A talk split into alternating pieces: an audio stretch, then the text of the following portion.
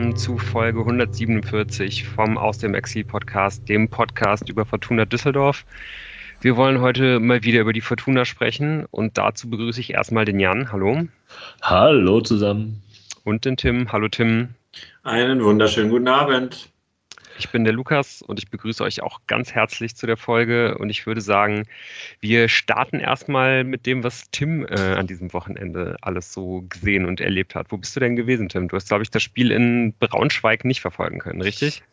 Nein, weil ich äh, tatsächlich die, diese äh, Wochenenden in Düsseldorf ähm, auch gerne zum Live im Stadion Fußball schauen nutzen will, weil ich äh, nicht so häufig hier bin und was bot sich da Besseres an, als mal äh, die zweite gegen den Wuppertaler SV ähm, zu unterstützen? Und so bin ich am Freitag dann äh, kurz entschlossen zum Flingerbräuch gefahren. Kurz entschlossen deshalb, weil es ja den gesamten Tag so unglaublich durchgeregnet hat, meine Begleitung kurzfristig ausgefallen ist, weil es andere Verpflichtungen gab. Und dann, als es aufhörte zu regnen, war alles äh, im Prinzip ange richtet für einen wunderschönen Fußballabend ähm, mit viel Nostalgie, mit ähm, noch viel mehr Fußballromantik. Ähm, ja, am Flingerbräuch, äh, Flutlicht. Ähm, ja, man konnte sich so ein bisschen in die Wuppertaler hineinversetzen äh, aus den Viertliga-Zeiten damals, äh, dass man äh, in Stadien gefahren ist und äh, kaum auf äh, Heimfans getroffen ist, die ja, äh, ja verständlicherweise an dem Abend größtenteils ähm, irgendwo die erste Mannschaft verfolgt haben. Und so war das dann tatsächlich ähm, ein bisschen, als, als äh, wäre man in Wuppertal beim Auswärtsspiel. Ähm, und ähm, man war ja auch der klare Underdog. Und dann sah man da Lumpi und äh, Jens auf dem Spielfeld rum äh, ähm, vor dem Spiel und das war schon, das war schon sehr schön. Ähm, und das Spiel selber, naja, also es war halt vierte, vierte Liga Fußball. Ähm, es war sehr äh, erfreulich, dass die Fortuna in der ersten Halbzeit ziemlich gut äh, gegen den Wuppertaler SV dagegenhalten konnte und äh, auch durch äh, Robin Bird und äh, King Manu in Führung gegangen ist mit 2 zu 0. Aber spätestens äh, ja, nach so einer halben Stunde hatte sich dann Wuppertal auch gefangen und man hat halt dann schon irgendwie gesehen, dass sie eigentlich äh, ein bisschen die besseren Einzelspieler haben. Ähm, und leider ist dann statt dem 3 zu 0, was in der ersten halben Stunde knapp auch noch drin gewesen wäre, dann noch vor der Halbzeit das 1 zu 2 gefallen und ja, dann ging das Spiel so seinen Gang. Es stand dann nach knapp einer Stunde 2 zu 2. Es hätte noch das 3 zu 2 für die zweite von Fortuna fallen können. Da gab es zwei Riesenchancen. Einmal einen abgefälschten Schuss an die Latte und eine andere Chance durch äh, Nico Hirschberger, die, die durchaus den Weg ins Tor hätte finden können. Aber Wuppertal war in der zweiten Halbzeit klar die bessere Mannschaft irgendwie. Ähm, das war auch dann ganz schön, so wie das da halt so ist. Ähm, man hat sehr viel Trash-Talk gehört auf den Tribünen und äh, auch über äh, die Halbzeitansprache von Jens Langenecke wurde viel Trash-Talk äh, aufs Spielfeld gebrüllt, was denn da wohl äh, passiert sei, dass da so ein Bruch im Spiel drin ist. Ähm, es war eher so, dass Wuppertal, glaube ich, in der zweiten Halbzeit mehr gezeigt hat, warum sie eigentlich favorisiert waren. Und nachdem man zur Halbzeit schon äh, und auch schon vor dem Spiel ähm, vermehrt von den, von den Tribünen, äh, auch aus Düsseldorfer Seite, Charlie-Rufe gehört hat, wie konnte es anderes, anders sein, dass das Spiel dann am Ende durch einen, einen Schuss von Charleston Benchop in der äh, 88. Minute zu Ungunsten von Fortuna entschieden wurde und ähm, so steht die Fortuna da, wo sie weiterhin steht. Und ähm, schön zu sehen war, dass Jens Langenecke die Herausforderung auf jeden Fall angenommen hat, sehr viel Ingame-Coaching äh, zu sehen. Und er war auf jeden Fall äh, auch nach dem 2 zu 0 keineswegs zufrieden. Gab immer mal längere Phasen, wo er sich so hingehockt hat und erstmal beobachtet hat, aber dann auch relativ schnell Sachen reingerufen und verändert hat. Und da wartet ein eine wirkliche Herkulesaufgabe auf den guten Jens Langenecke. Ähm, das hat man an dem Abend äh, schon nochmal gesehen, obwohl man am Ende sagen kann, nach diesem ganzen Abend ähm, hätte auch ein Punkt man als durchaus nicht unverdient ähm, mitnehmen können. Und dann wäre dieser Besuch am Flingerbräuch noch ein bisschen schöner gewesen, aber so war es einfach.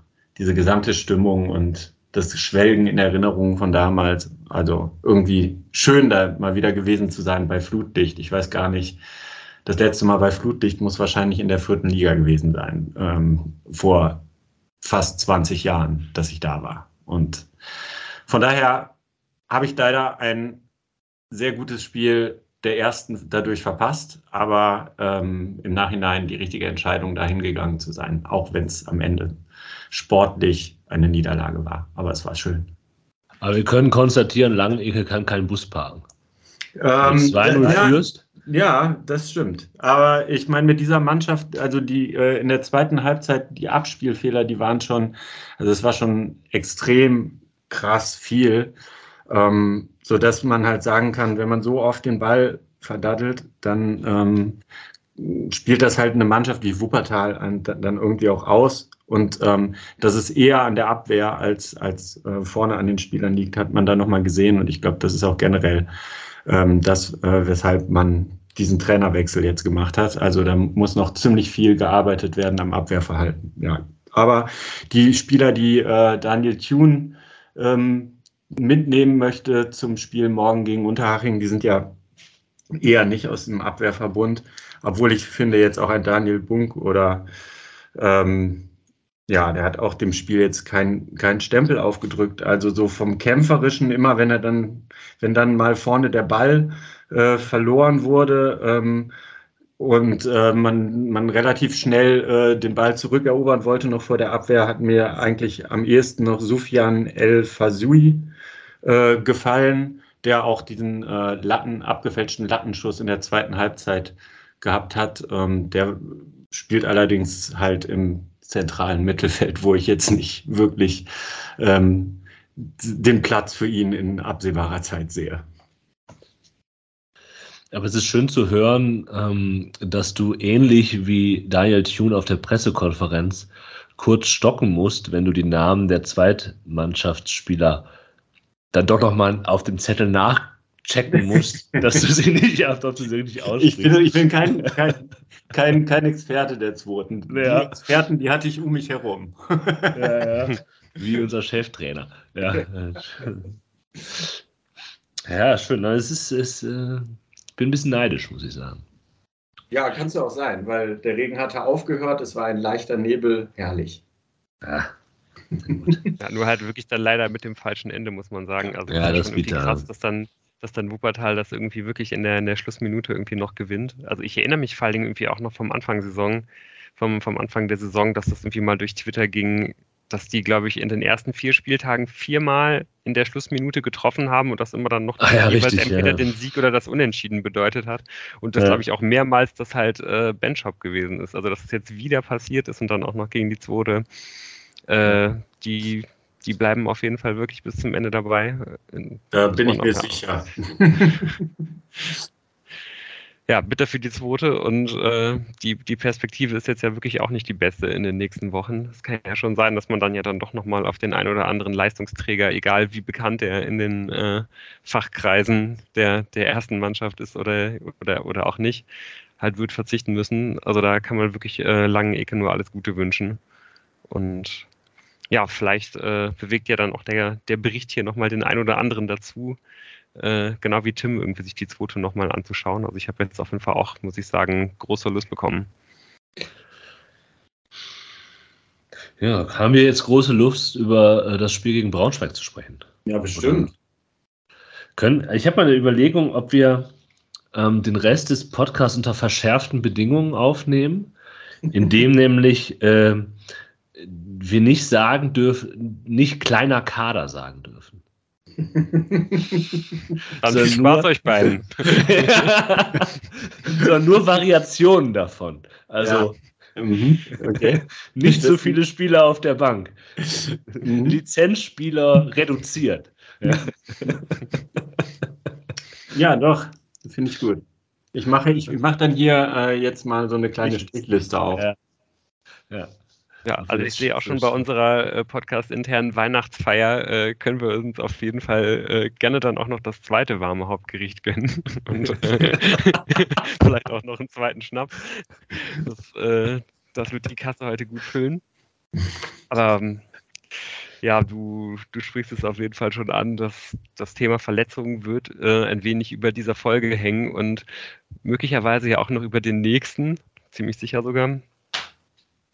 Und ähm, ja, es hing auf jeden Fall auch schon so ein bisschen über, über dem Spiel am Freitag, weil man musste dann ja mit Sobotka, mit Johannessen und mit, mit Ginczek dann ja auch mal wieder auf drei Leute kurzfristig verzichten, ähm, die man mit Sicherheit eigentlich gern dabei gehabt hätte.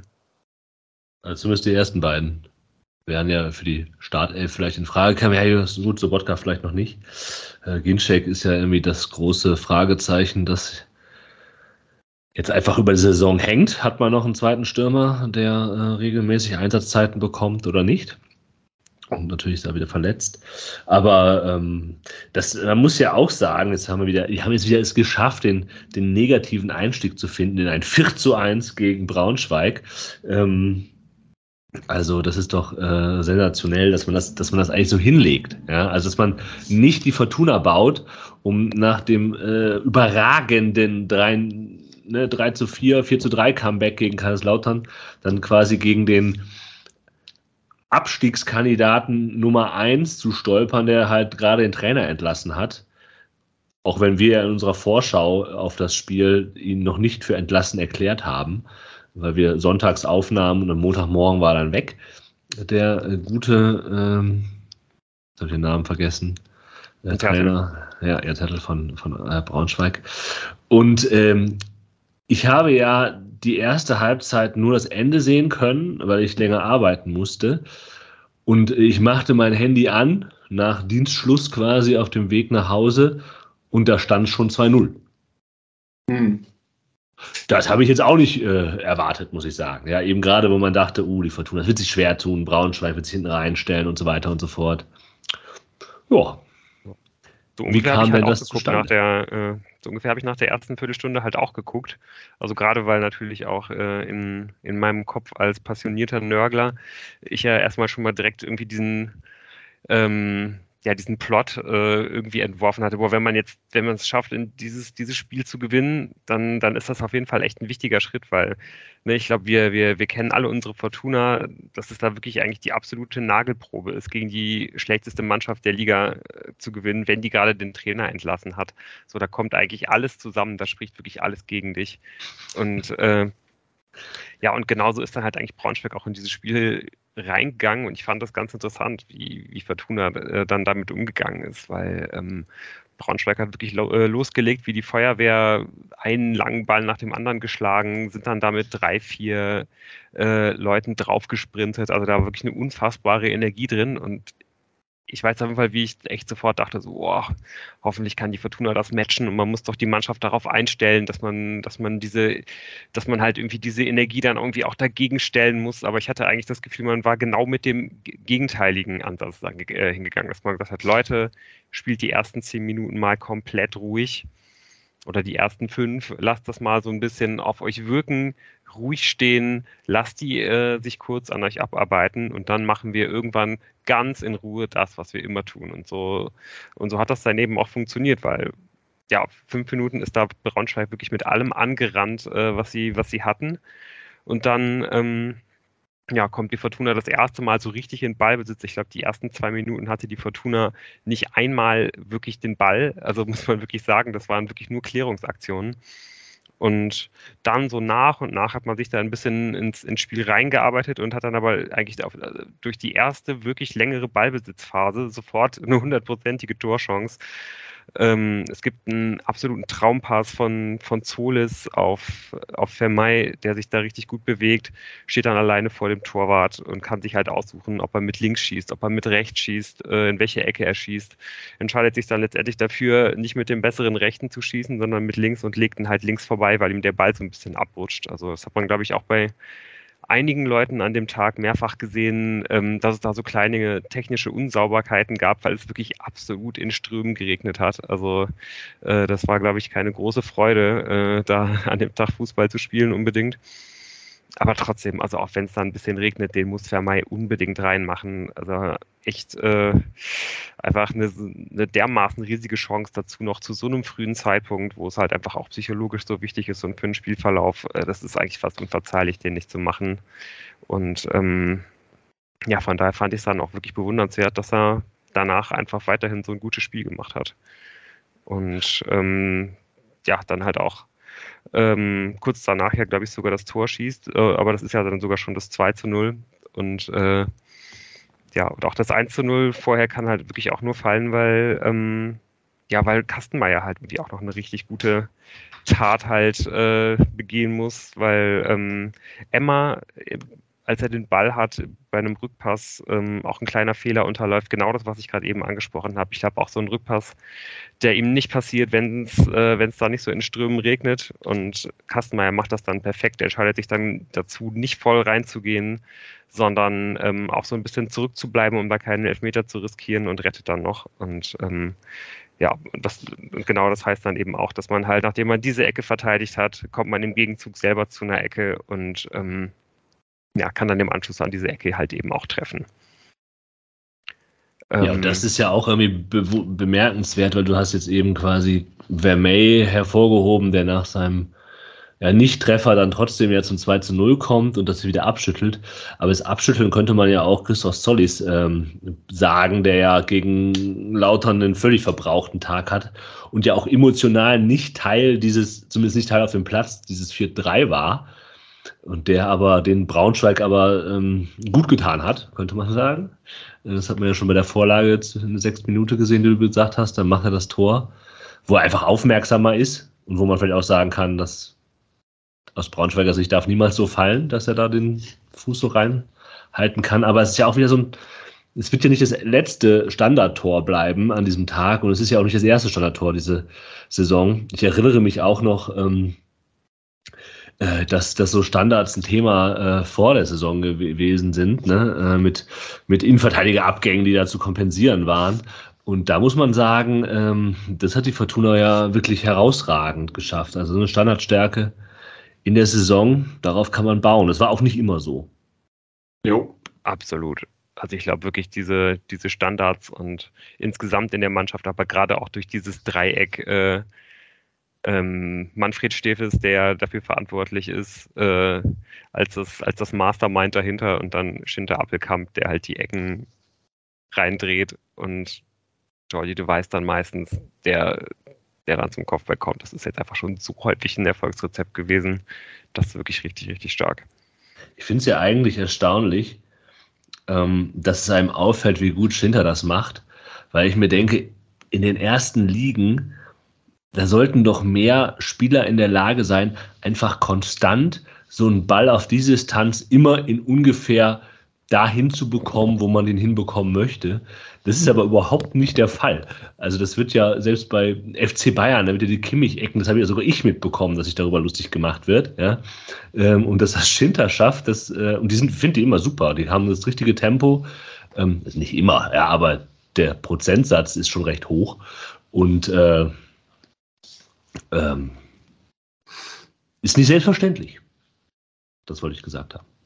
Ja, und nochmal ein kleines Sonderlob äh, von mir für, für Jordi Device für diese Aktion, weil ähm, vor der Ecke wird er halt richtig, richtig hart bearbeitet von seinem Gegenspieler und schafft es dann durch seine, durch seine Körpersprache, den, den Schiedsrichter darauf aufmerksam zu machen, ohne sich hinzuwerfen oder ohne wirklich zu lamentieren, aber halt äh, zeigt halt wirklich dem, dem, dem Schiedsrichter richtig gut an, dass er da eigentlich gerade äh, bei einer äh, regelgerechten Aktion einzulaufen gehindert wird. Der Schiedsrichter geht da nochmal hin, spricht mit beiden Spielern und äh, ja, Jordi Device kann sich dann im Anschluss durchsetzen, weil er halt eben nicht geblockt werden kann von seinem Gegenspieler und bereitet dann eben dieses Tor vor. Also gegen den Jordi Device der diesjährigen Saison, der es versteht, ähm, sein Körper auch ähm, zum Durchsetzen in solchen Kopfballduellen einzusetzen, möchte ich auch äh, ehrlich gesagt bei so einem Eckball gar nicht mehr eingeteilt werden als Gegenspieler. Also das macht er schon auch immer ähm, sehr gut und schlau. Also für mich ist Jory Device, wir haben jetzt wie viel Spieltag, weiß ich nicht, eigentlich bisher der Spieler der Saison. Und mhm. zwar nicht äh, wegen seiner, weil es nicht, nicht, weil es nicht bessere Spieler geben würde und nicht wichtigere Spieler geben würde, sondern weil er einfach es geschafft hat, sich aus diesem, dieses letzte Jahr, was ein absolutes Seuchenjahr war, wo ich halt gedacht habe, uh, eventuell, ne, Transfer äh, nicht so clever gewesen, hat man das Geld verbuddelt und keine Ahnung was. Aber das sich aus so einem Jahr wieder so zurückzumelden und so zu performen, zumindest offensiv, über die Defensive werden wir vielleicht nochmal reden bei einem 2 zu 1, aber ähm, ähm, oh, herausragend. Dafür, dass wir eine kurze Folge aufnehmen wollten, haben wir die ersten zwölf Minuten sehr lange besprochen. Ähm, und dann wiederholt sich zum, in der 15. Minute eigentlich das, was sich vorher äh, schon äh, passiert war, in der sechsten Minute mehr oder weniger. Herausragender Zollis Pass. Vermey macht es diesmal besser.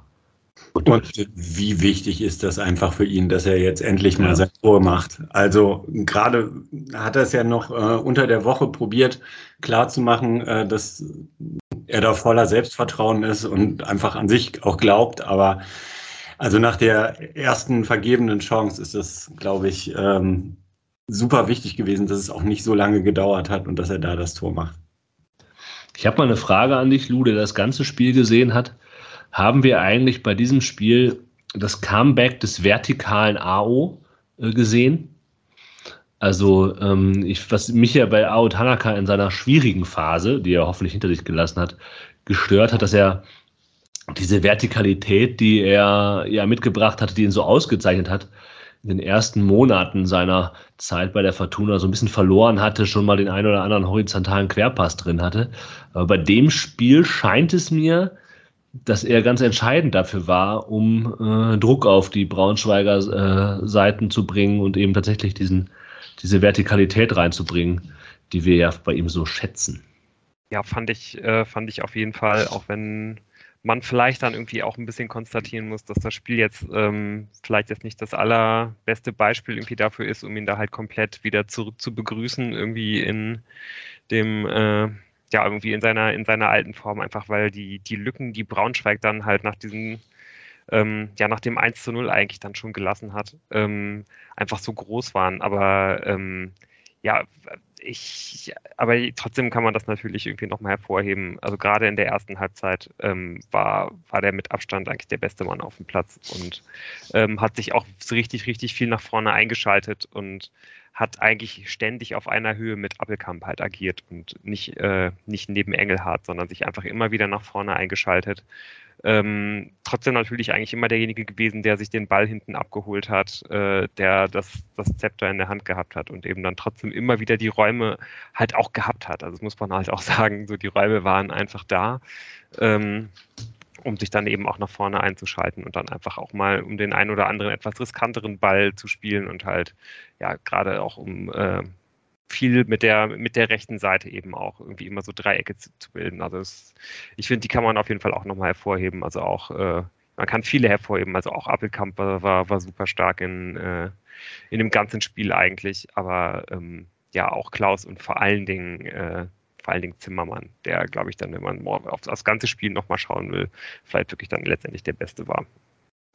Aber muss man nicht auch mit, ich weiß, wir fangen jetzt sehr früh an, so, so ein Resümee zu ziehen, aber gerade bei Tanaka will ich das so ein bisschen festmachen, was du gesagt hast.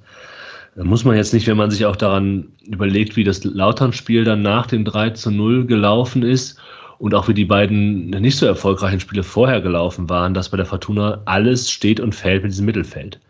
Und dass halt die Außen, auch wenn du jetzt Zimmermann und Klaus positiv hervorgehoben hast, eigentlich keine Entlastung bieten können, wenn es übers Mittelfeld nicht so läuft. Also ähm, klar, gegen Osnabrück kannst du trotzdem mal 1-0 gewinnen und musst nicht in der letzten Minute oder ein bisschen kurz davor das 1-1 äh, kassieren. Aber ähm, äh, ist das nicht etwas, was irgendwie ähm, vielleicht auch dieses Spiel nochmal gezeigt hat. Ne? Braunschweig muss dann halt vielleicht auch aufmachen, liegt halt hinten, ist eh nicht gut, so kann man es glaube ich sagen. Und da haben halt die, die jeweiligen Mittelfeldspieler, sei es jetzt Johannesson, sei es Tanaka, sei es Appelkamp oder Engelhardt, einfach auch die Möglichkeiten, ihr Spiel zu entfalten. Und damit steht und fällt der Sieg der Fortuna. Und gegen, gegen Kaiserslautern war es ja auch so, dass, dass, dass Lautern es nicht geschafft hat, ähm, irgendwie dieses, also dieses Mittelfeld aus, weiter aus dem Spiel zu nehmen. Anfangs hatten sie es ja aus dem Spiel genommen. Äh, und dann war ihnen ja dieser das 1-0 geschenkt worden. Aber ähm, ja. Ja, würde ich dir auf jeden Fall zustimmen. Es ist ja auch mit Sicherheit der Mannschaftsteil, wo, ähm, wo sich am meisten geballte Qualität halt irgendwie versammelt. Und wenn, wenn die funktionieren und wenn die vor allen Dingen miteinander funktionieren, dann funktioniert der ganze Rest automatisch auch. Ja, aber das, ich meine, das, du kannst natürlich sagen, da ist halt individuelle Qualität da. Aber naja, Christoph Tollis hat bisher auch eine gute Saison gespielt, von den Zahlen her. Joa ist jetzt kein schlechter auf links. Zimbo, einer der wichtigsten Spieler der Fortuna der letzten Jahre. Und auch ein Felix Klaus, klar, nicht immer auf der Höhe die Saison, ist ja, ist ja von der individuellen Stärke und dem Potenzial auch da, ein guter. Also, ich würde das nicht nur mit individueller Qualität erklären. Oder vielleicht einfach, dass die Außen ihre Qualitäten nicht einsetzen können, es nicht alleine wuppen können, wenn von ja. innen nichts kommt. Ich meine, Solus ist schon auch jemand, der das vielleicht irgendwie auch mal alleine so ein bisschen hinbekommt, aber auch der, den muss man ja schon auch eher einsetzen, würde ich sagen. Und bei Klaus ist das ja ganz stark so. Ne? Also der ist ja keiner, der jetzt alleine mit einem Dribbling oder mit seiner Schnelligkeit den Unterschied machen kann. Äh, aber halt, glaube ich, in so einem Kollektiv kann der ja einfach unfassbar wichtig sein. Und das sehen wir jetzt ja auch seit einem, seit einem guten halben Jahr oder vielleicht sogar schon ein bisschen mehr, was der halt eben auch für eine Rolle spielen kann und was er dann eben auch für ein Spieler sein kann, wenn halt der ganze Rest um ihn herum funktioniert. Ganz genau, weil was hatten wir vorher von Felix Klaus? Ein Dribbling, was hoffentlich zu einem Elfmeter führt. Ah, Freistoß, wenn es gut läuft. Elfmeter ist das Sahnehäubchen. Ja, dann, da hätte man jetzt schon zum 16er kommen müssen. Das hat er schon nicht geschafft. Ja, 2 zu 0 steht es dann. Und dann ähm, ist ja die Frage, warum wird es eigentlich überhaupt Lou nochmal eng in diesem Spiel? Mm, ja, also zum einen, ähm, weil man sich halt dann nach dem 2 zu 0 zumindest erstmal so ein bisschen zurücknimmt. Also vor allen Dingen aber erstmal nach der, nach der, so, nach der 20, 30. Minute so. Also es wird dann so zum Ende der Halbzeit, äh, wird es einfach etwas entspannter, was aber, glaube ich, auch damit zusammenhängt, dass sich dann da beide Mannschaften irgendwie auch erstmal ein bisschen gesammelt haben und äh, auch die Fortuna sich, glaube ich, erstmal überlegen musste, was sie jetzt mit diesem Spiel halt irgendwie weiter anstellt. Ich glaube, du kannst natürlich dann irgendwie auch nicht komplett äh, den, den, den Fuß so auf dem Gaspedal lassen und ähm, ich fand eigentlich auch, dass das die absolut richtige Herangehensweise war, weil das sah für mich dann erstmal aus wie, wie so eine Spitzenmannschaft. Ähm, gar nicht, weil das jetzt so überragend war, aber weil man das einfach so ruhig gemacht hat, weil man von Braunschweig gar nichts zugelassen hat. Ähm, ja, und weil man das einfach dann mit so einer kompletten Bierruhe diese Halbzeit einfach äh, zu, zu Ende gespielt hat, man hatte dann noch eine richtig gute Chance in der 35. Minute, wo sich dann Zolles mal durchsetzen kann und ähm, eine, eine flache Flanke äh, zwischen Fünfer und äh, Elfmeterpunkt bringt. Felix Klaus schießt dann aus ziemlich guter Position drüber, ist aber auch ein bisschen schwer zu nehmen, der Ball. Aber man hatte dann eben diese ein, zwei Chancen noch von Braunschweig, haben wir dann aber sehr, sehr wenig. Und ähm, ja, ich würde sagen, eng wird es halt eigentlich nur deswegen, weil man halt nicht das 3 zu 0 macht. Also, ähm, weil dann kann es halt immer passieren und es passiert dann natürlich auf die ähm, allzu blödeste Art und Weise. Da werden wir gleich auch noch drüber sprechen, weil Fußball ja einfach schon immer noch ein, ein, ein Spiel des Chaos ist so und Glück kann einfach immer eine, eine Rolle spielen und mein Take wäre auf jeden Fall gleich für das 1 zu 2, dass es vor allen Dingen deswegen fällt. Ähm, aber das kann halt einfach immer passieren in so einem Spiel. Aber ähm, ja, ich glaube, dass du dann in so einem Spiel jetzt nicht komplett äh, ja halt irgendwie die, die ähm, ja, das Visier halt hoch machst, um halt unbedingt blind aufs 3 zu 0 zu gehen, ist auch verständlich, sondern dass man irgendwie dann einfach sagt, okay, mein Gott, es steht hier 2 zu 0, wir haben alles unter Kontrolle und sind erstmal zufrieden damit, fahren das jetzt hier in die Halbzeit und dann stellen wir uns neu auf, fand ich, fand ich erstmal die richtige Herangehensweise. Und, es gab ja dann noch das, das äh, Abseitstor ähm, vor der Halbzeit auch. Also es hätte ja dann damit auch das Spiel den Deckel drauf haben können, schon zur Halbzeit. Genau, das ist dann zwar irgendwie abseits, aber auch das passiert halt, weil man eigentlich richtig gut, ein richtig gutes Angriffspressing halt hat und dann super sauber durchspielt. So, und da schießt man dann das erste von äh, einigen aberkannten Toren. und äh, das ist ja auch eigentlich ein Indiz dafür, dass es auf jeden Fall eigentlich alles, dass man eigentlich alles richtig macht. So, und dass es halt eben auch wirklich nicht einfach gewesen ist an dem Tag, äh, auch wenn, wenn sich das dann nicht so in Chancen halt widerspiegelt, finde ich, sieht man dann an den, an anderen Statistiken zur Halbzeit, in denen man halt schon sieht, dass Braunschweig schon diese Energie gehabt hat, so dass die halt schon richtig draufgegangen sind, so dass der Trainer die schon richtig heiß gemacht hat, der neue. Äh, ist, das ist halt zu Ecken, hat, hat Braunschweig halt 7 zu 3 Ecken. Ähm, gut, Fortuna macht halt das eine Tor, so das sind halt genau die Unterschiede, ne? Und man sieht es ja. ja. auch, wo halt dieser Unterschied dann ist, ne? Dass halt der, der Gegenspieler von, von Zolis Krüger da halt irgendwie einmal kurz pennt. So, und äh, Braunschweig hat auch 12 zu 4 Flanken. Äh, und interessanterweise sind zu dem Zeitpunkt null von Braunschweig angekommen und eine von Fortuna. Nämlich die eine, die, äh, die, die, die Klaus dann halt drüber schießt und letztendlich da eine sehr, sehr hochprozentige Chance hat. So, ne? Und das sind eben genau die Unterschiede.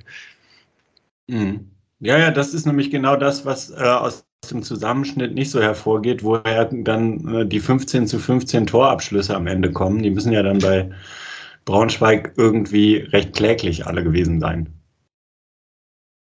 Ja, also ich, in der zweiten Halbzeit, die kommen schon halbwegs okay raus, würde ich sagen, mhm. die Braunschweiger. Und haben dann auch so, so Gelegenheiten, wo mal was passieren kann, aber ähm, wo dann Kastenmeier gut Kastenmeier Dinge tut und ähm, dann eben das Tor nicht fällt. Und dann trifft man ja eigentlich, ne? Ähm, erneut und dann ist wieder der Wahre dabei. Ähm, ich habe bei diesem, diesem Abend, ich war so ein bisschen, bisschen auf von der Arbeit. Ich habe nicht mehr viel gemacht, aus, immer keine Notizen gemacht. Das Einzige, was ich gemacht habe, ist auf Twitter Dinge zu liken, wo Leute den Wardi war alles Schlechte gewünscht haben. Das war so meine Leistung an dem Abend. Ja. Ich hatte reichlich Gelegenheit. Ja. Ich hatte reichlich Gelegenheit. Ja, es ploppt dann immer wieder neu auf. Ja, unter anderem dann kurz vorm 2-1. Und ich würde auch sagen, was du dann halt sagst zu diesem 2 zu 1 von Krüger, ist halt klar, das ist halt ja, es kündigt, es kündigt sich aber halt auch schon so ein bisschen an. Ja, ja es kündigt sich schon sagen. An. Und Tim hat ja auch gefragt, ja, wieso, ja. wieso fällt halt dieses 1 zu 2 und so ein bisschen kündigt sich das vorher halt schon an. Also ich habe mir hier so irgendwo in der 52., 53. Minute sowas aufgeschrieben, wie äh, es ist ein bisschen sehr lässig. So, äh, die, die, die zweite Halbzeit, Halbzeit geht bisher komplett an Braunschweig. Also da hätte ich mir dann irgendwann schon gewünscht, genau. dass man vielleicht nochmal so ein bisschen was zeigt. Und, ähm, War dann ja auch das Tor. Das macht man ja auch, aber eigentlich äh, hat man ja kurz vorher schon so, schon so eine Riesenchance hergegeben, nämlich auch gegen Krüger. Da gibt es einen, gibt's einen langen Ball, bei dem Siebert halt so ein bisschen pennt und sein Gegenspieler, das ist glaube ich auch wieder Krüger, äh, läuft ihm halt einfach weg. Siebert ist ja kein wirklich langsamer Spieler, aber da sieht man halt wieder so deutlich, finde ich, diesen Unterschied zwischen ähm, wie wichtig halt irgendwie Top-Speed ist, im Gegensatz dazu, was halt deine Anfangsgeschwindigkeit ist, also wie schnell du halt Speed aufnehmen kannst, weil Siebert ist ja wirklich eigentlich ein relativ schneller Spieler, würde ich sagen, also für einen Innenverteidiger auf jeden Fall.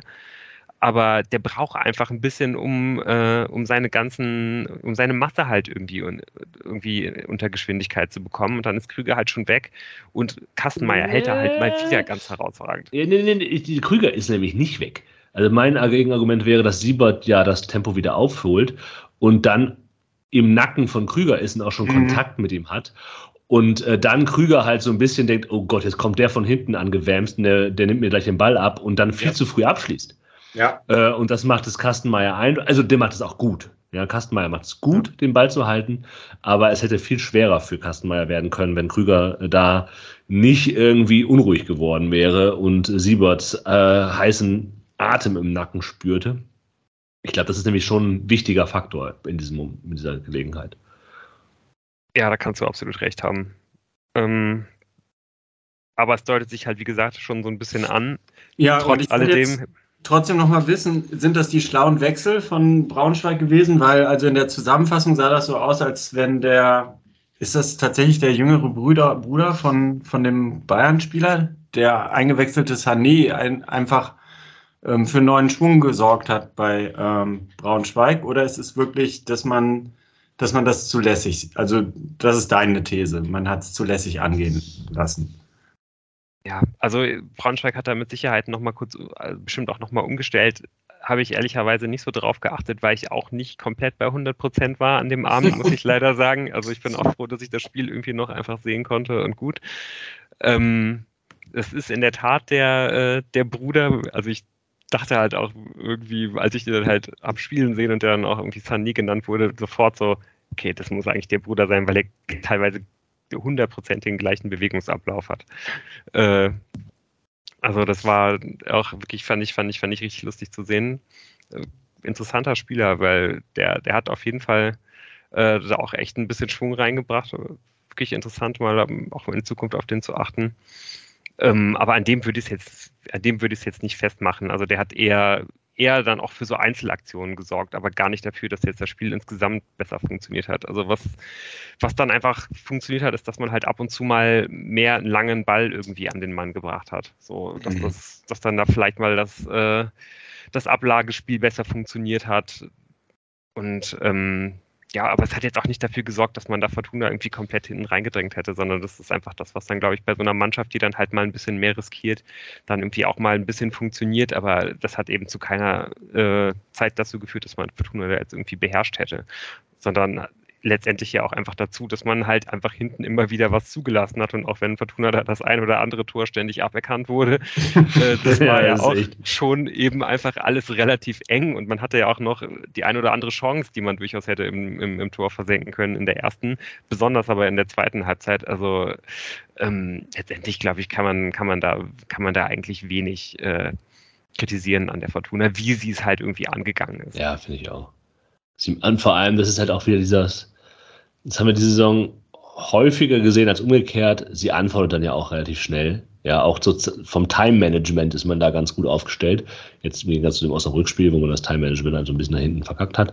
Aber auch ein Freistoß, Siebert macht den schön und es Jamil ja, Siebert, wenn, wir jetzt, wenn wir jetzt schon beim 3 zu 1 sind, ich würde trotzdem ja. nochmal beim 2 zu 1 sagen, äh, das, das fällt halt, das fällt halt vor allen Dingen deswegen, weil, und das kann man, finde ich, schon kritisieren, weil man, glaube ja. ich, noch ein bisschen zu sehr und das wäre mir als Spieler ganz genauso gegangen. sich halt noch darüber ärgert, dass halt, dass halt gerade schon das zweite Tor ja, wieder aberkannt ja, Also man, man ist, glaube ich, noch in dieser Aktion, feiert halt irgendwie noch dieses, dieses, dieses 3 zu 0 und ich glaube auch gerade, weil es das 3 zu 0 ist und damit eigentlich letztendlich so den Deckel drauf macht und nicht nur den Deckel drauf macht, sondern auch diesen, diesen Braunschweiger Sturmlauf der ersten zehn Minuten halt einfach beendet. So, ne? Und man sagt einfach so, okay, bis hierher nicht weiter, ciao 3 zu 0. Äh, in einer halben Stunde geht es unter die warme Dusche. Ähm, und da kommt man halt irgendwie nicht wieder so richtig raus zurück, sondern braucht dann halt eben diesen, diesen Genickschlag des Anschlusstreffers, um, um, um halt wieder komplett irgendwie auf dem Platz zu stehen. Weil dieses 1 zu 2 fällt, fällt halt deswegen, weil halt einfach alle auf dem Platz die Abstände nicht einhalten. So, das ist ja furchtbar. Mhm. Das ist, alle pennen kollektiv überall und es endet dann damit, dass halt Jolly Device nicht, nicht, ja. richtig, auf seinen, nicht richtig auf seinen Gegenspieler halt rausrückt. Ähm, wo ich mich dann auch frage, ob das halt vielleicht schon daran gelegen hat, dass er, dass er halt verletzt ist, weil er kurz danach ausgewechselt wurde. Ich weiß nicht, Jan, hast du das, hast du das wahrgenommen? Nein. Also mir ist auch aufgefallen, dass er da ähm, schwierig aussieht. Ähm, Aber der, der, ist, der ist rausgenommen worden, weil der nicht ganz gesund war. Also neben den ganzen anderen äh, äh, kranken äh, Spielern war er wohl angeschlagen, weil er auch äh, diese Gri ah. Teil der Grippe hatte. Also der war nicht bei 100 Prozent. Alles klar. Also kann natürlich auch gut sein, dass man das dann irgendwie schon ein bisschen im Hinterkopf hatte. Eventuell müssen wir Jordi irgendwie ja. rausnehmen mhm. und dann siehst du da in mhm. der Situation, okay, vielleicht ist jetzt einfach die, vielleicht ja. ist der Moment jetzt. Ja. Und hat das, hat das dann ja auch sehr, sehr schnell letztendlich vollzogen, ja. Genau. Und dann das 3-1, das ich schon anmerkte. Freistoßtore nimmt man immer wieder gerne. Äh, schöne Appelkampfflanke. Siebert macht das gut und man kann natürlich auch sagen, das macht Braunschweig auch nicht so gut, aber eigentlich ist es ja ein Doppelschlag. Ja, eigentlich kommt das 3-1 und danach kommt sofort das wunderschöne 4 1, das dann der War wieder weggenommen hat und dann wurde ich wieder aktiv. Und selbst, und selbst bei dem 3 zu 1 wird ja nochmal zwei ja, Minuten lang stimmt. Oh, ja. mit einem Weltraummikroskop ewig geschaut, ob sich vielleicht doch irgendein Armhärchen ganz ja. leicht den Ball halt gestreift hat. So, also das, das war für mich auch wieder wirklich so ein absolutes Paradebeispiel dafür, wie man das halt nicht machen sollte mit dem Vase. Wenn du halt wirklich mit der Lupe suchen musst ewig und ah, vielleicht finden wir ja noch was, damit wir ein Tor aberkennen können. So, das ist wirklich, also das braucht wirklich kein Mensch. Niemand braucht das. Nee. Ja, stimmt, das war dann der War-Doppelpack, nicht das Tor, der Tor-Doppelpack. Ähm, danach hat man auch irgendwie dieses Wahrding, das nimmt auch so ein bisschen die Luft raus. Ne? Eigentlich führt man 3-1 und denkt sich, eigentlich, äh, so, so hat man sich doch gewünscht, dieses Spiel. Gute Leistung, man kommt sofort zurück, selbst wenn man es mal irgendwie kurzzeitig nicht so aussieht, als ob das man das souverän nach Hause bringt und bringt souverän nach Hause. Und man dann ist nur damit beschäftigt, sich über diese Wahrscheiße aufzuregen, ja. Und die gleichen Dinge, die einem die letzten Jahre in den Kopf kommen, kommen einem wieder in, die, in den Kopf. Es ist ein, ein immer nicht aufhörender Müll, ja, ähm, wie du es auch schon eben gesagt hast, dieses nach den 3 zu 1 habe ich schon wieder verdrängt. Aber es war natürlich Teil dieses Schrotts. Ähm, ja, und dann noch, und vor allem, also. Und ich finde irgendwie auch spätestens nach, nach, nach dieser Doppelszene da mit dem Tor von Siebert und diesem eigentlich äh, traumhaft rausgespielten Tor, das ja. dann aberkannt wird von, von, von Appelkamp, wo Zollis dann aus dem Abseits leider blockt. Ja. Äh, ich finde so spätestens ab, ab, ab dieser Sequenz eigentlich hatte, hatte ich fast das Gefühl, eher ein Footballspiel, also ein American Football-Spiel zu schauen, als so ein Fußballspiel, weil man eigentlich nur noch irgendwelchen Schiedsrichtern und Athleten dabei zugeschaut hat, wie sie halt auf dem Feld stehen und äh, zwischen Spielzügen irgendwie hin und her gehen und halt rumstehen, so, weil das war so grauenhaft zerfahren dann dieses ja, Spiel, weil absolut. Dann, dann kam da nochmal irgendwie ein Foulspiel, dann äh, weiß ich nicht. Also das war, dann, ne, dann kommen noch diese ganzen Einwechslungen dazu. Also das Spiel war wirklich fast nur noch unterbrochen danach. Das war wirklich nicht mehr schön. Ja, die neun Minuten Nachspielzeit kam ja auch nicht von ungefähr.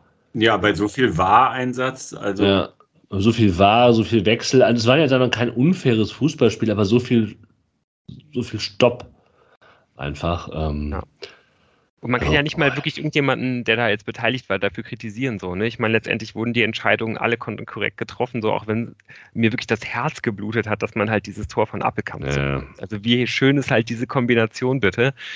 Ähm, das das ist echt ein halbes Verbrechen am Fußball, dass man sowas dann zurücknehmen muss. ja. Auch wenn man schon sagen muss, okay, wenn Zollis diesen Block nicht stellt, dann fällt das Tor eventuell so auch nicht. Nein, nein, nein, das ist Quatsch. Ich, ich bin, bin da so halb bereit, mit mir drüber reden zu lassen, aber das ist trotzdem einfach, das ist einfach, ah, das ist nicht schön, dass man sowas zurücknimmt. Und gerade dann irgendwie auch in so einem Spiel halt nicht. Ja. Ja. Absolut. Ähm, ja, trotz alledem, äh, immer wenn dann das Spiel mal gerade wieder läuft, ähm, ist die Fortuna eigentlich die gefährlichere Mannschaft, auch wenn ja. Braunschweig da schon eigentlich ähm, ja, vielleicht sogar ein bisschen mehr Ballbesitz hat dann irgendwie in dieser Phase und wahrscheinlich auch mehr Abschlüsse. Aber wenn die Fortuna mal Abschlüsse hat oder auch wenn sie mal keine Abschlüsse hat, wie äh, eigentlich dann in der, in der 70. Minute, wo man eigentlich auch auf 4, 4 einstellen muss, wo man 3 zu 1 Konter fährt und dann letztendlich äh, einfach super, super schlecht abgespielt wird von Felix Klaus. Ähm, ja, man ist einfach viel, viel gefährlicher als die Braunschweiger und deswegen habe ich mir da auch eigentlich nie so richtig Sorgen gemacht, dass das nochmal anbrennt. Nee, überhaupt nicht. Es war das Einzige, man hat sich doch überlegt, ah, spielt jetzt Gavory Sechser, ach, interessant. Äh, mhm. Und solche Dinge hat man dann beobachtet. Ähm, oder sich gefragt. Ich, hab, ich lag ja da und habe nur Anti-War-Content geliked. Aber ähm, ja, auch Tanaka hat noch so ein kleines Weitschusstraining eingebaut in das Spiel, ne? um dann am Ende das Tor aus kürzester Distanz zu machen, was er sich äh, vorher vielleicht durch die ganzen Abschlüsse ein bisschen erarbeitet hat. Hm. Ja, ich meine, es gab noch diesen Moment in der 90. davor, wo halt Zimbo ausgewechselt worden ist und man schon erahnte, dass das jetzt keine guten Nachrichten bedeuten würde. Man hatte Device im Hinterkopf und fragte sich, was ist da und äh, da, spätestens da mit, mit der Auswechslung Uccino für Zimmermann erahnte man, dass man diesen Sieg äh, teuer bezahlen werden würde hinten raus. Und dass der herausragend äh, nicht gewaltig, gigantisch aufgestellte Kader ähm, ne, ähm, eventuell noch ein Thema sein könnte. Mhm. Aber dann macht halt auch ne, Gavouri Teil dieses schönen äh, 4 zu 1. Jastremski bringt ihn perfekt in Position, scharf rein. Und Tanaka muss ihn nur noch rüberdrücken. Tanaka macht den Red Samurai. Red, also. Oh. das ja, das ist viel, viel eher seine, seine Abschlussvariante. Ne? So äh, nicht, nicht von weitem in die Ecke, trotz seines bekanntermaßen Dirk Schuster weiß es, äh, sehr starken äh, Fernschuss abkönnt, aber eher nah am Tor buxiert den Ball über die Linie, wie der Kicker es da sagt. Ja, auch das ist gut. Er hat ein ja, super Spiel gemacht trotzdem ja. einfach auch krass, ne? Also ich habe es mir jetzt hier nochmal aufgerufen. Tanaka hat jetzt 61 Spiele für Fortuna in der, in der zweiten Liga gemacht und hat halt drei seiner fünf Tore in den letzten beiden Spielen gemacht. Also das ist auch ein bisschen weird, darf aber wirklich äh, herausragend gerne so weitergehen. Er, er, holt jetzt das quasi nach, was er in der letzten Saison nicht gemacht hat. Da erinnere ich mich an Gelegenheiten, wo er quasi mit Ball auf der Linie stand der Torlinie des Gegners und es dann noch irgendwie geschafft hat, die Ball nicht reinzumachen. Ähm, ja, da gab es so ein, zwei. Ja, ja man kann ja auch froh sein, dass äh, ähm, er toi toi toi ohne Verletzung äh, immer mal wieder dann zur Nationalelf äh, fährt. Da hat er sich ja jetzt das Selbstvertrauen geholt, was er jetzt ausspielt und das kann gerne so weitergehen. Ja, und ich glaube, einen müssen wir jetzt hier auch trotzdem noch mal ganz kurz erwähnen, und das ist Nicola Gabori. Äh, das war auf jeden Fall absolut hervorragende Szene. Als das, als das Tor gefallen ist, hat erstmal der ganze Fortuna-Pulk irgendwie zusammengejubelt und als das dann irgendwie vorbei war, hing halt einfach noch eine riesige Spielertraube an, an Nicola Gavouri und hat den halt überhaupt nicht losgelassen und man konnte schon sehen, dass ihm der Moment halt auch richtig, richtig viel bedeutet hat. Also ich glaube, der ist wahrscheinlich auch echt nicht zufrieden damit, wie es halt gerade ausschaut, dass ihm da Emma Ioa den Rang abgelaufen hat und dass er ähm, ja auch normalerweise äh, gar nicht unbedingt jetzt so wie, wie, wie Uccino auf der anderen Seite dann wenigstens irgendwie noch seine übliche Viertelstunde irgendwie am Ende immer sieht, sondern ähm, ja echt wirklich sehr, sehr wenig Einsatzzeit irgendwie bekommt. Und ähm, ja, der hat sich da sicherlich auch viel, viel mehr aus dieser Saison irgendwie, ähm, ja, hat er, hat er sich da vorgestellt. Sollen wir das zur Überleitung nutzen, weil Gabori wird ja einer derjenigen sein, die auch am morgigen Dienstagabend in Unterhaching nicht dabei sein werden. Ja, dann würde ich sagen, wir können ja jetzt dann mal irgendwie alle so unsere zehn Finger vor uns ausbreiten und mal mhm. ähm, so ein bisschen wie beim Kopfrechnen in der Schule mal so ein bisschen versuchen zusammenzubringen, wer ist denn jetzt irgendwie dabei und wer nicht. Oh Gott. Also, wenn, wenn, ich das, wenn ich das jetzt richtig im Kopf habe, André Hoffmann fehlt ja sowieso, Ginczek mhm. ist noch nicht wieder fit, neu ausfallen äh, Appelkamp, der hat, glaube ich, eine Muskelverletzung auch, ne? Ist das richtig? Mhm. Und ja. wird irgendwie äh, einige Wochen fehlen. Und ja. was vielleicht noch schlimmer ist, äh, oh, ja. für einige Wochen Zimbo, ähm, der wirklich auch sich in der richtigen Topform befunden hat. Also es gab auch, glaube ich, so zwei, drei Momente in dem Spiel, wo ich wirklich nur so leicht vor mich hin äh, ge gelächelt habe, so ganz dümmlich, wie man halt beim Fußball gucken vor sich hin lächelt. Ähm, ich dachte so, boah, Gott sei Dank haben wir halt, haben wir halt Simbo noch so. Und natürlich ist dann auch immer so im Hinterkopf dieses Ding, okay, irgendwann wird er mal nicht mehr da sein. Aber zum Glück ist er halt noch da und zum Glück ist er halt in dieser Form und es ist einfach ein Geschenk, dass man halt so einen unfassbar starken Rechtsverteidiger hat. Jetzt ist er auf jeden Fall erstmal wieder ein paar Wochen nicht dabei und das ist echt, echt ein Problem. Die, die komplette Hinrunde, ne? Also, ja. Das kann man sicher sagen. Ja, also ich habe gehört, eventuell könnte der im Dezember noch ein, zwei Spiele machen. Hm. Aber okay. so oder so, es ist auf jeden Fall, äh, ja, es ist jetzt auf jeden Fall erstmal eine, eine geraume Zeit, die er nicht dabei sein wird. Hm. Ich habe mich jetzt schon verzählt. Jetzt. Ja, glaube ich. Ich bin bei 1, 2, 3, 4. Okay. Äh, wenn wir, Gavuri hast du ja auch schon genannt, der, hat, der ist wegen, äh, wegen privater Dinge nicht dabei. Genau. Dann Jordi Device ist Nummer 6, äh, mhm. äh, wahrscheinlich noch wegen Grippe dann. Ähm, und dazu kommt jetzt auch noch Kastenmeier, der, ist, der, der hätte eh nicht gespielt, aber wahrscheinlich wenigstens auf der Bank gesessen, oder? Ja. ja. Ähm, das heißt wahrscheinlich dann jetzt Gorka auf der Bank, der übrigens einen sehr soliden Job gemacht hat am Freitag. Sehr gut. Er, kann, er bringt ja noch ein paar mit im kleinen Bus aus der von der 2. ja.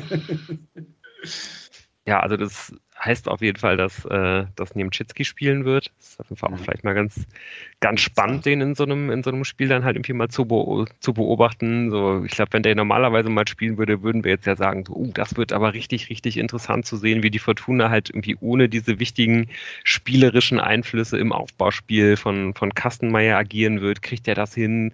Äh, bestimmt nicht in der, in der gleichen Art und Weise, aber weil ja wahrscheinlich auf so vielen anderen Punkten auf dem Feld halt auch Veränderungen stattfinden werden. Speziell, wenn man halt sogar noch irgendwann anfangen muss zu wechseln. Äh, ich meine, Gnade uns Gott davor, dass es in die Verlängerung geht. Äh, dann ist das ja auch eigentlich eher nur so ein Unterpunkt und gar nicht irgendwie so eins von den wirklich spannenden Sachen, auf die man jetzt sofort achten wird ab der ersten Minute. Ja, also letztlich ähm, stellt sich die Mannschaft mehr oder weniger von selber auf und ähm, man kann hoffen, dass man mit drei Wechseln dann den Abend überlebt. Aber äh, die, der aktuelle Umfang derjenigen Spieler, die ja eigentlich Teil der ersten Mannschaft sind, sind 19, oder? Mhm. Ist das nicht das, äh, die Kadergröße, die dann immer rumkursierte? Kann sein. Ich, ich glaube, das heißt, es sind 19 Feldspieler. Ah, also, ah, okay.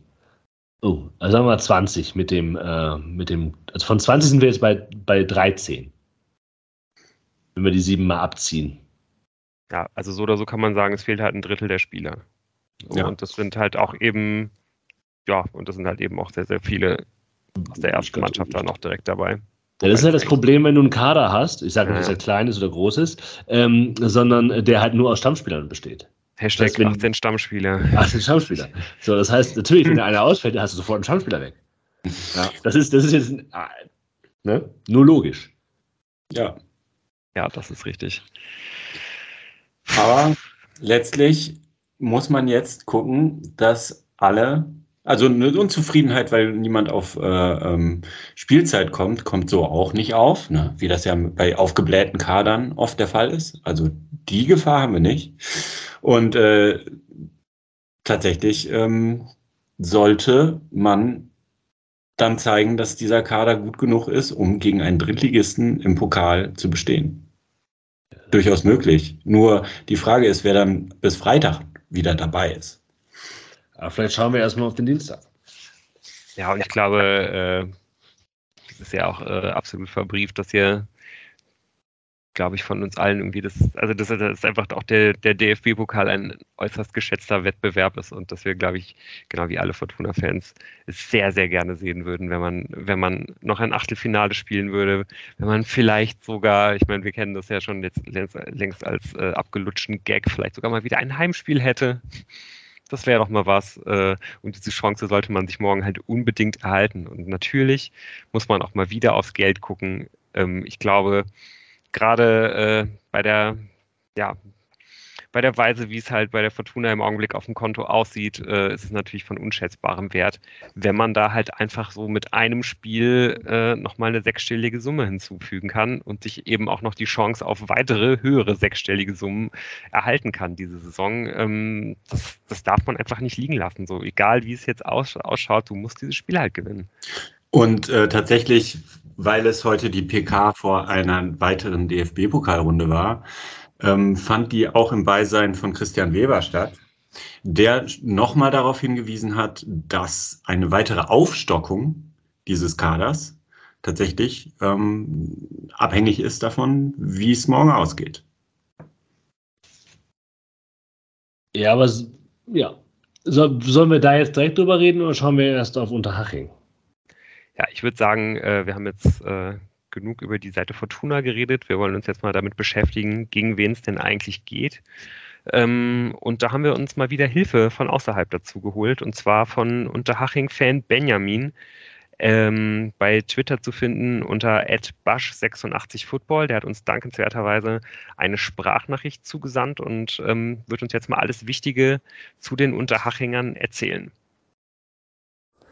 Nach zwei Jahren in Regionalliga Bayern spielt die Spielvereinigung Unterhaching nun wieder in der dritten Liga. Unter der Leitung des jetzigen Bundes-Co-Trainers Sandro Wagner hat der Verein letztlich souverän auch verdient den Wiederaufstieg über die Relegationsspiele gegen Energie Cottbus geschafft. Im Münchner Fußball liegt der Verein von der Wahrnehmung her klar hinter Bayern und 60. Das war schon immer so und wird wahrscheinlich auch immer so sein. Finanziell ist die Spielvereinigung seit vielen Jahren nicht gerade auf Rosen gebettet. Immer wieder gibt es Schwierigkeiten, wenn es um die Lizenzvergabe geht und man gerät da das mal in die Negativschlagzeilen. Momentan ist es finanziell eher ruhig. Vor der Saison sind trotz des Aufstiegs Stammspieler wie David Pissot, Niklas Ansbach oder Christoph Ehlich weggegangen. Man hat zunächst gar keinen extra Neuzugang geholt. Kurz vor Saisonstart dann noch Innenverteidiger Raphael Schiffall vom österreichischen Bundesligisten Wolfsberger AC ausgeliehen weil man eben im Vergleich zur Konkurrenz nicht groß aufgerüstet hat. war vor der Drittligasaison für viele Haching Abstiegskandidat Nummer 1. Aber Trainer Marc Unterberger, der Sandro Wagner beerbte und zuvor nur in der Jugendabteilung der Spielvereinigung trainiert hat, er hat die nötige Mischung gefunden. Und zwar aus Routiniers wie Torwart René Vollert, Mittelfeldspieler Sebastian Mayer oder Stürmer Matthias Fetsch, die alle schon in der zweiten und dritten Liga gespielt haben oder sogar in der Bundesliga kurzzeitig. Und Talenten aus dem eigenen Stall wie der U19-Nationalspieler Maurice Gartenmacher oder Ben Westermeier, um nur zwei zu nennen. Immer wieder rücken Talente aus der eigenen Hachinger Jugend nach. Zum Beispiel, als letztlich Torwart René Vollert nicht spielfähig war, ist mit Konstantin Heidegger einfach mal in 70er der Drittliga im Tor gestanden. Am Rand sei noch erwähnt, dass Unterberg gar nicht die nötige Trainerlizenz für die dritte Liga hat und der Verein deswegen für jeden Einsatz eine Strafe zahlen muss. Aber Hachings-Präsident Manni Schwabe hat angekündigt, diese aus der eigenen Tasche zu zahlen, weil er von Unterberger so überzeugt ist. Und bisher gibt ihm der Erfolg recht. Denn Haching spielt für einen Aufsteiger eine sehr ordentliche Saison, war bisher immer oberhalb der Abstiegszone platziert, ist sehr gut in die Saison gestartet mit einem Remis in Regensburg, dann Siegen gegen Ulm und Viktoria Köln, ist dann zwar etwas abgerutscht, hat beim Tabellenschluss nicht Duisburg 0 zu 1 und auch 0 zu 2 in Ingolstadt verloren. Aber jetzt aktuell gab es am Freitag ein, ein 3 zu 0 Heimsieg gegen Waldorf Mannheim und somit hat man auch einen klaren Vorsprung auf die Abstiegsplätze. Von 13 Spielen ging nur 3 verloren. Auch das ein guter Wert für einen Aufsteiger und auch 12 Gegentore zeichnen die eine der besten Defensivreihen der Liga aus. Die Stärke der Spielfertigung liegt aktuell auch eher in der Defensive. Man hat nur dreimal mehr zwei Tore geschossen und ist in der Offensive etwas abhängig von Matthias Fetsch und dem Regionalliga Torschützenkönig Patrick Hopsch. Wenn die nicht treffen, gibt es wenige Spieler, die wirkliche Torgefahr ausstrahlen. Zuletzt hat, hat man in der Abwehr etwa Verletzungspech gehabt. So fällt Kapitän Josef Welzmüller länger aus, auch sein Vertreter Timon Obermeier und auch U20-Nationalspieler Benedikt Bauer. Trotzdem zunächst gegen Mannheim gab es immerhin wieder mal 1 zu 0, auch wenn das teilweise etwas glücklich war. In der Offensive angesprochen eben Matthias Fetsch, der schon für viele Vereine gespielt hat. Braunschweig, Offenbach, Dresden, Cottbus, Augsburg, um da einige zu nennen. Er ist schon 35 Jahre alt, blüht in Haching nochmal richtig auf. Ist nämlich der Mann für die wichtigen Tore. Hat den Aufstiegsspiel gegen Energie Cottbus getroffen, auch bei der Pokalüberraschung in der ersten Runde gegen Augsburg. Und in der dritten Liga gegen Rot-Weiß Essen dann gleich mal ein Viererpack geschnürt. Und Stichwort Augsburg, hier hat Haching in der ersten Runde des DFB-Pokals vor großer Kulisse, vor ausverkauftem Haus ja schon mal überrascht. Gegen Düsseldorf wird es vermutlich nicht ganz voll im Stadion, aber ungeachtet der Verletzungsprobleme ist alles möglich. Der Pokal hat seine eigenen Gesetze und ein Spaziergang wird es für die Fortuna im Unterhachinger Sportpark definitiv nicht. Ja, vielen Dank nochmal ähm, an Benjamin. Ähm, nachdem ihr das jetzt so gehört habt, ähm, wie, wie, wie ist denn so euer Gefühl? Meint ihr, die Fortuna kann das wuppen morgen oder habt ihr ein ähnlich schlechtes Gefühl wie ich? Also gegen einen Trainer, für den man sogar Strafe zahlt. Das ist so ein bisschen das, das mein Lieblings. Ja. Äh, Teilstück, äh, ja, dass man äh, 70 ist ein englischen Verein, äh, der das macht für so einen Trainer, der sich das selber bei Football Manager beigebracht hat. Ich weiß es nicht mehr genau. Aber ähm, ich glaube, unabhängig davon, ähm, was wir jetzt gehört haben, hätte ich, glaube ich, ein schlechtes Gefühl allein wegen dessen, was wir vorher gesagt haben, ja. wegen der diversen Verletzungen. Ja. Und ich glaube einfach, dass ein abgefuckter Drittligist, ähm, und zwar im, nicht im negativen Sinne, sondern einfach einer, der halt das tut, was er tun kann und sich darauf fokussiert, was er tun kann, in so einer Situation eine Zweitligamannschaft durchaus wehtun kann. Ja, denke mal, so ähnlich wie das vielleicht auch nach einem Trainerwechsel in Braunschweig anders gelaufen wäre. Man sollte in Führung gehen und nicht in Rückstand geraten. Oh ja, das wäre, glaube ich. Ähm, ja, man kann ja fast gar nicht sagen, wie, wie die jetzt auflaufen. Also, ähm,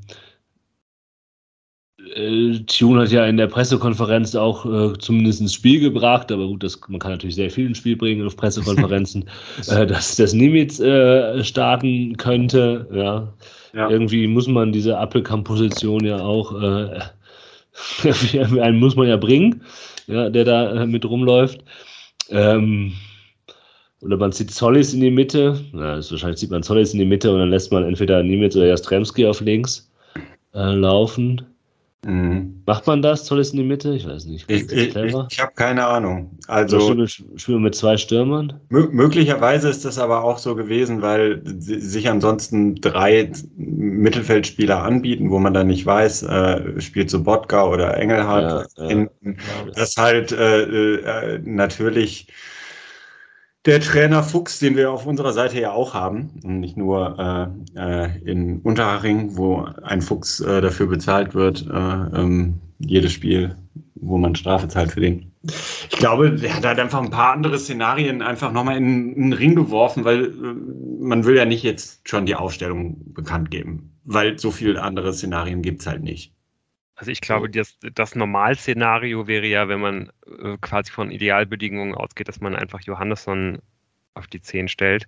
Naja. Und äh, einfach mehr oder weniger genau, also ansonsten halt gar nichts ändert.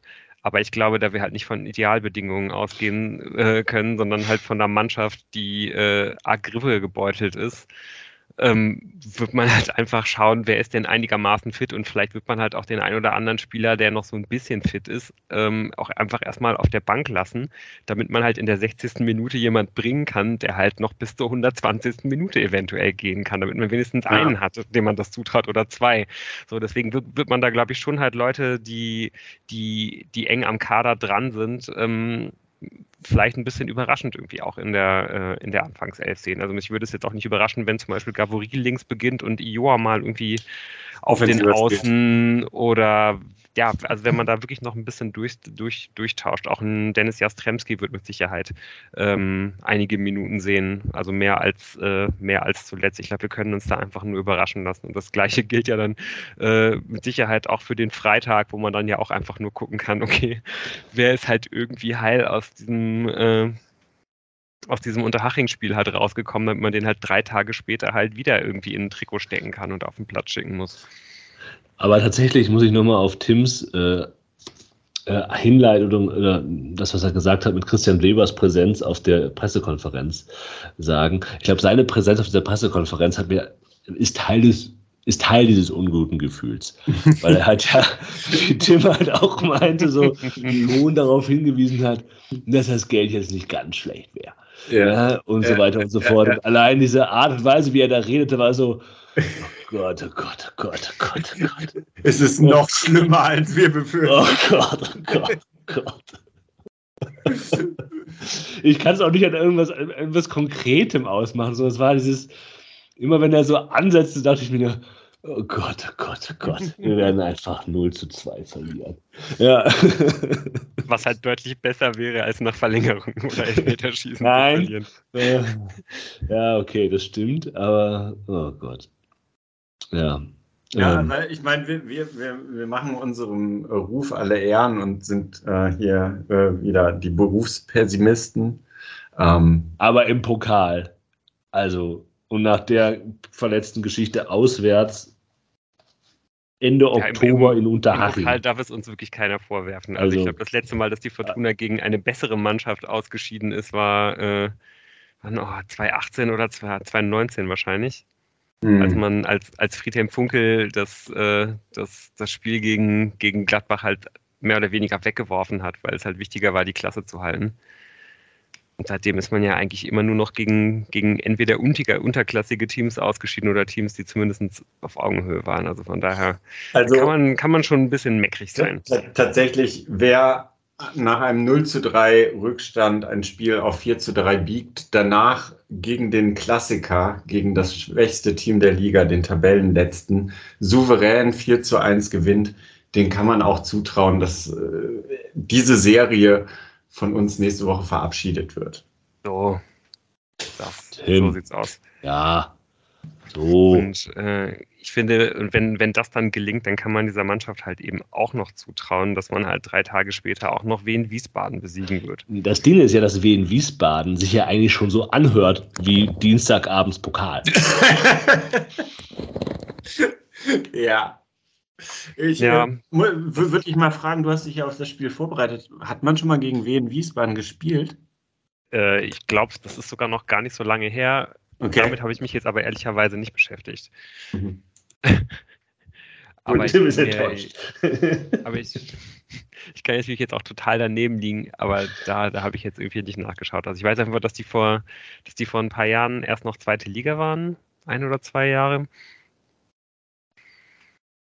Ja, fang mal an. Aber das, das kann natürlich sehr, sehr gut sein, dass das, dass das zu Zweitliga, äh, dass das zu Erstliga-Zeiten der Fortuna war. Irgendwie war ich fest davon überzeugt, dass man, dass man schon mal gegeneinander gespielt hat. Aber eventuell liege ich da auch daneben. Also, ich, keine Ahnung, ähm, was ich jetzt schnell ergoogeln konnte, da gibt es keine, keine Bilanz. Ja, also die Kicker-App sagt mir, ähm, aktuell stehen für diesen Bereich, also ehemalige, frühere Begegnungen, noch keine Daten zur Verfügung. Also, Bitte versuchen Sie später erneut. Aber ich hätte ehrlich gesagt schwören können, dass ich schon mal bei irgendeinem, so ja genau, bei so einem dämmerigen oder halt schon nicht mehr dämmerigen, sondern halt irgendwie schon dunkler Himmel, Nieselregen, Freitagabend 1 zu 0 oder 1 zu 1 gegen also, im Stadion gewesen. Jetzt ich auf der Schnelle drei, ja, ich habe drei Seiten auf die Schnelle jetzt einfach mal aufgerufen, die sagen alle, es gibt bisher keine Bilanz. Von daher okay. ist es anscheinend eine Premiere. Faszinierend, okay. ja, also dann steht uns natürlich nicht nur ein, ein Ligaspiel am, am Freitag ins Haus, sondern sogar noch eine Premiere. Wow, also da, das, das macht mich dann ja nochmal äh, ein bisschen mehr aufgeregt, dann dieses, dieses Spiel halt, äh, dieses Spiel sehen zu dürfen. Ja, so an sich ist es ja vielleicht jetzt nicht der Gegner, der ähm, am meisten Glamour in dieser Liga versprüht. Ähm, aber das heißt nicht, dass man nicht auf jeden Fall auch gewappnet sein muss, denn ich glaube, Wien Wiesbaden fährt ähm, ja mit ziemlich guter Laune nach Düsseldorf. Da ähm, läuft die Saison so, als, äh, wie man wie man es sich wahrscheinlich wirklich nur wünschen konnte.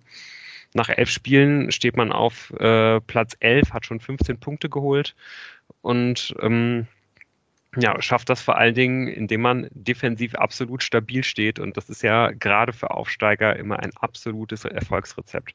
Wie gesagt, elf Spiele sind gespielt und man hat ein Torverhältnis von 10 zu 11. Also man kann äh, so ein bisschen sehen, das äh, normale Wien-Wiesbaden-Spiel geht halt ungefähr 1 zu 1 aus. Äh, wenn man das mit Fortuna vergleichen will, Fortuna hat ein Torverhältnis von 23 zu 11. Also bei Fortuna geht es dann immer eher im Schnitt 2 zu 1 aus. Also da fällt wirklich ein Tor mehr pro Spiel.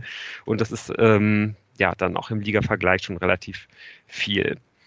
Ähm, ja, wie schon gesagt, äh, das, das Team von Trainer Markus Koczynski setzt auf äh, eine starke Defensive, steht sehr tief, hat die wenigsten Torschüsse, ist dann aber wiederum sehr, sehr stark in den Ballgewinn. Also da muss man wirklich aufpassen, da auch wieder mal an äh, ja, der, der Appell ans ähm, ans zentrale Mittelfeld bitte funktioniert. äh, nicht nur, weil das für Fortuna so wichtig ist, weil, sondern eben auch, weil der Gegner sehr viel aus Ballverlusten machen kann. Und was eben auch für einen Aufsteiger sehr wichtig ist, man ähm, ist im absoluten Top-Bereich beim Verteidigen von Standards. Das ist auch wieder wiederum ein sehr schlechtes, äh, eine, eine, schlechte Nachricht für Fortuna, weil gerade da hat man ja eigentlich seine Stärken gehabt.